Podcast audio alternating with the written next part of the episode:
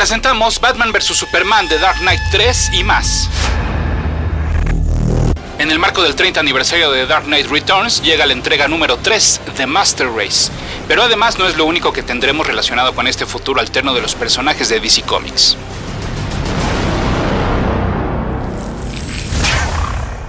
Escuchas. Escuchas un podcast de Dixo. Escuchas a Capitán Pada y sus monitos. Capitán Pada y sus monitos. Cómics y fantasía con Héctor Padilla. Por Dixo. Dixo. La productora de podcast más importante en habla hispana. Mi correo electrónico es el mail de pada.dixo.com. Esto es todo seguidito, el mail de pada.dixo.com. Y mi Twitter es arroba ese auto para que ustedes sigan a ese auto.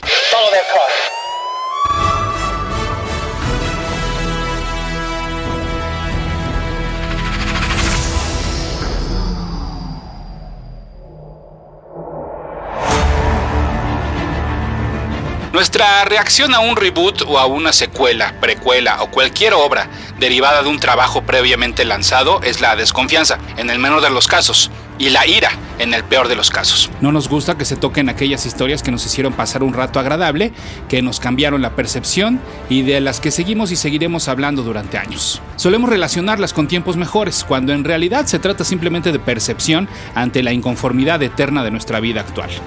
¿Habría que hacer un viaje en el tiempo? No, es más, habría que vivir nuevamente en esos zapatos para ver si estábamos mejor o peor.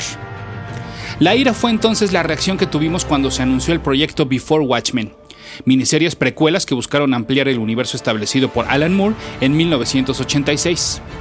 Ante el boom de las adaptaciones tanto cinematográficas como televisivas de historias nacidas en el cómic y la popularización del concepto novela gráfica como historia y no como formato, DC Comics lanzó una campaña de mercadotecnia bajo el nombre de After Watchmen, What's Next, buscando jalar a aquellos que estaban recién interesados por este medio de entretenimiento y presumiéndoles que dentro de su catálogo había mucho más material que podría interesarles.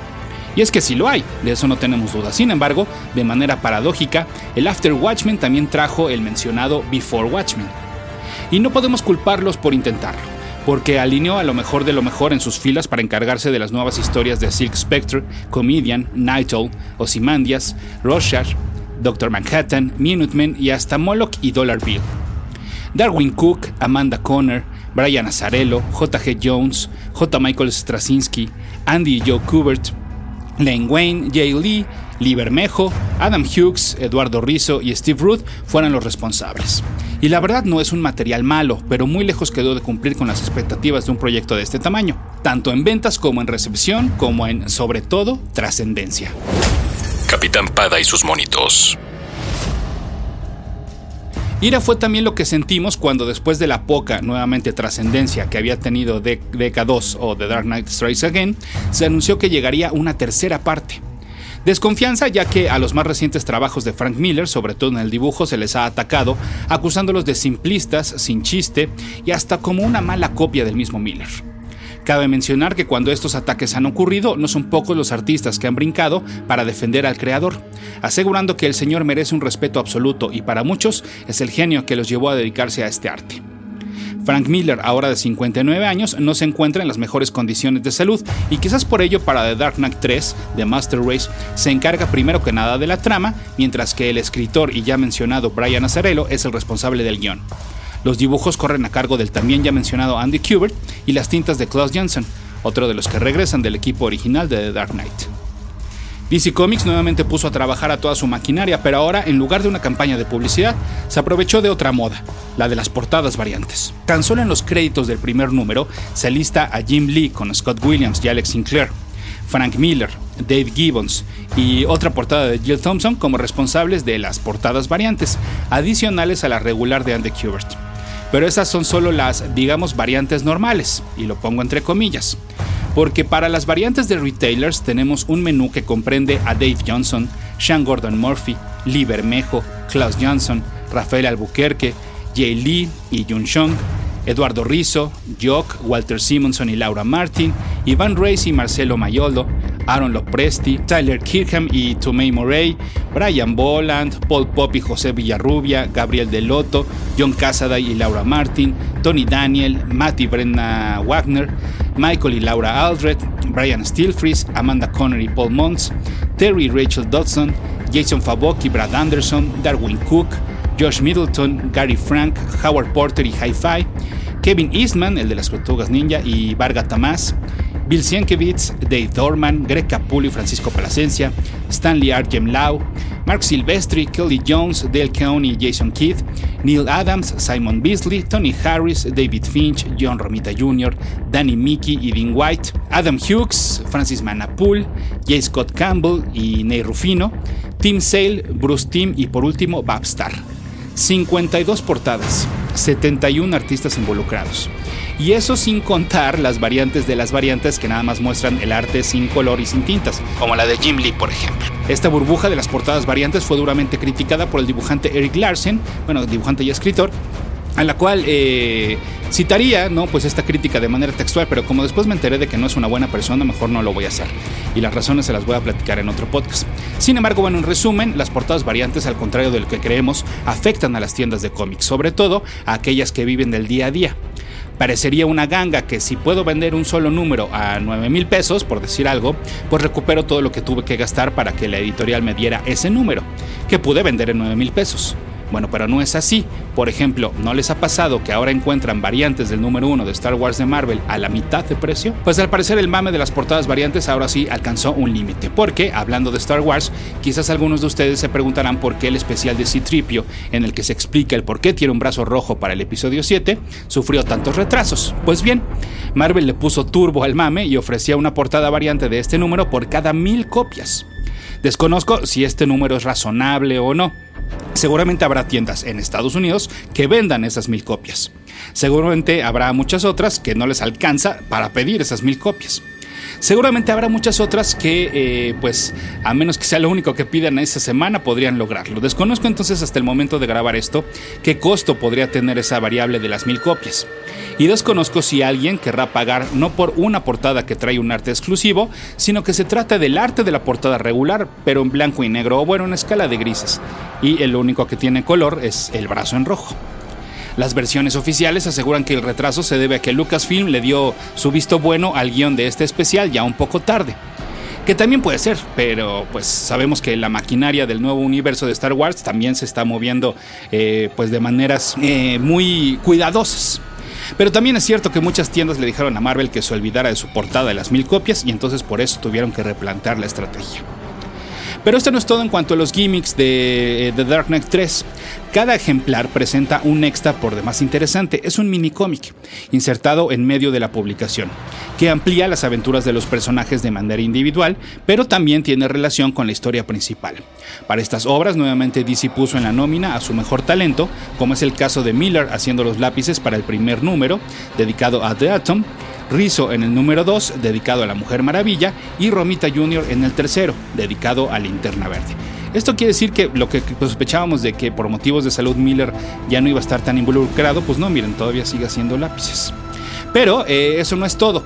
Dos semanas después del lanzamiento de cada ejemplar, se publica y se vende una edición de lujo de cada uno. La diferencia es que viene el mini cómic pero en tamaño normal y que se trata de tomos de pasta dura y que al final de toda la entrega, de toda la saga, van a formar una bonita colección con todo y su contenedor especial para agrupar pues cada uno de los ocho ejemplares. Pero eso no es todo, y es que ya se anunciaron las reimpresiones de los números que llevamos hasta el momento de grabar esto. Eso no es noticia, ya que hoy en día las segundas eh, y más allá reimpresiones de algún número son algo común y que son otro tipo de estrategia para elevar el hype de alguna serie. Seguramente les ha pasado que se anuncia una segunda reimpresión de algún número, cuando ustedes sin ningún problema pueden conseguir aún y a precio de portada pues la impresión original. Eh, bueno, eso por supuesto también depende mucho de la, de la localidad perdón, y del hábito de consumo de los lectores en cada región. Capitán Pada y sus monitos. Bueno, pero pues mucho hablar del mercado y de sus tretas. Mejor, vamos mejor, perdón, vamos a hablar pues de qué va Dark Knight 3 de Master Race.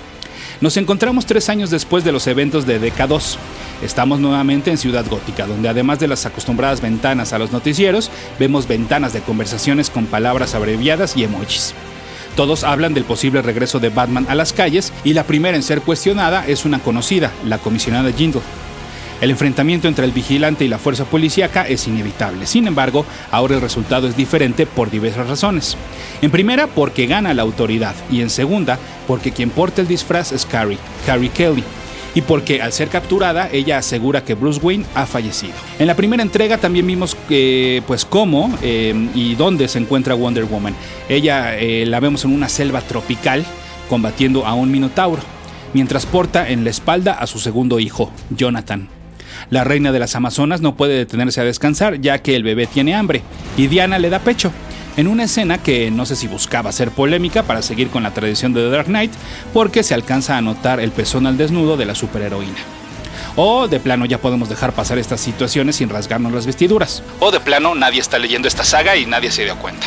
La que en realidad le da y le dará problemas es su primera hija, Lara, a la cual vemos ahora en la Fortaleza de la Soledad cuando visita a su padre, quien se encuentra sentado pero completamente congelado dentro de un, vaya, dentro de un, pues es que no es un cubo, pero está congelado, vaya.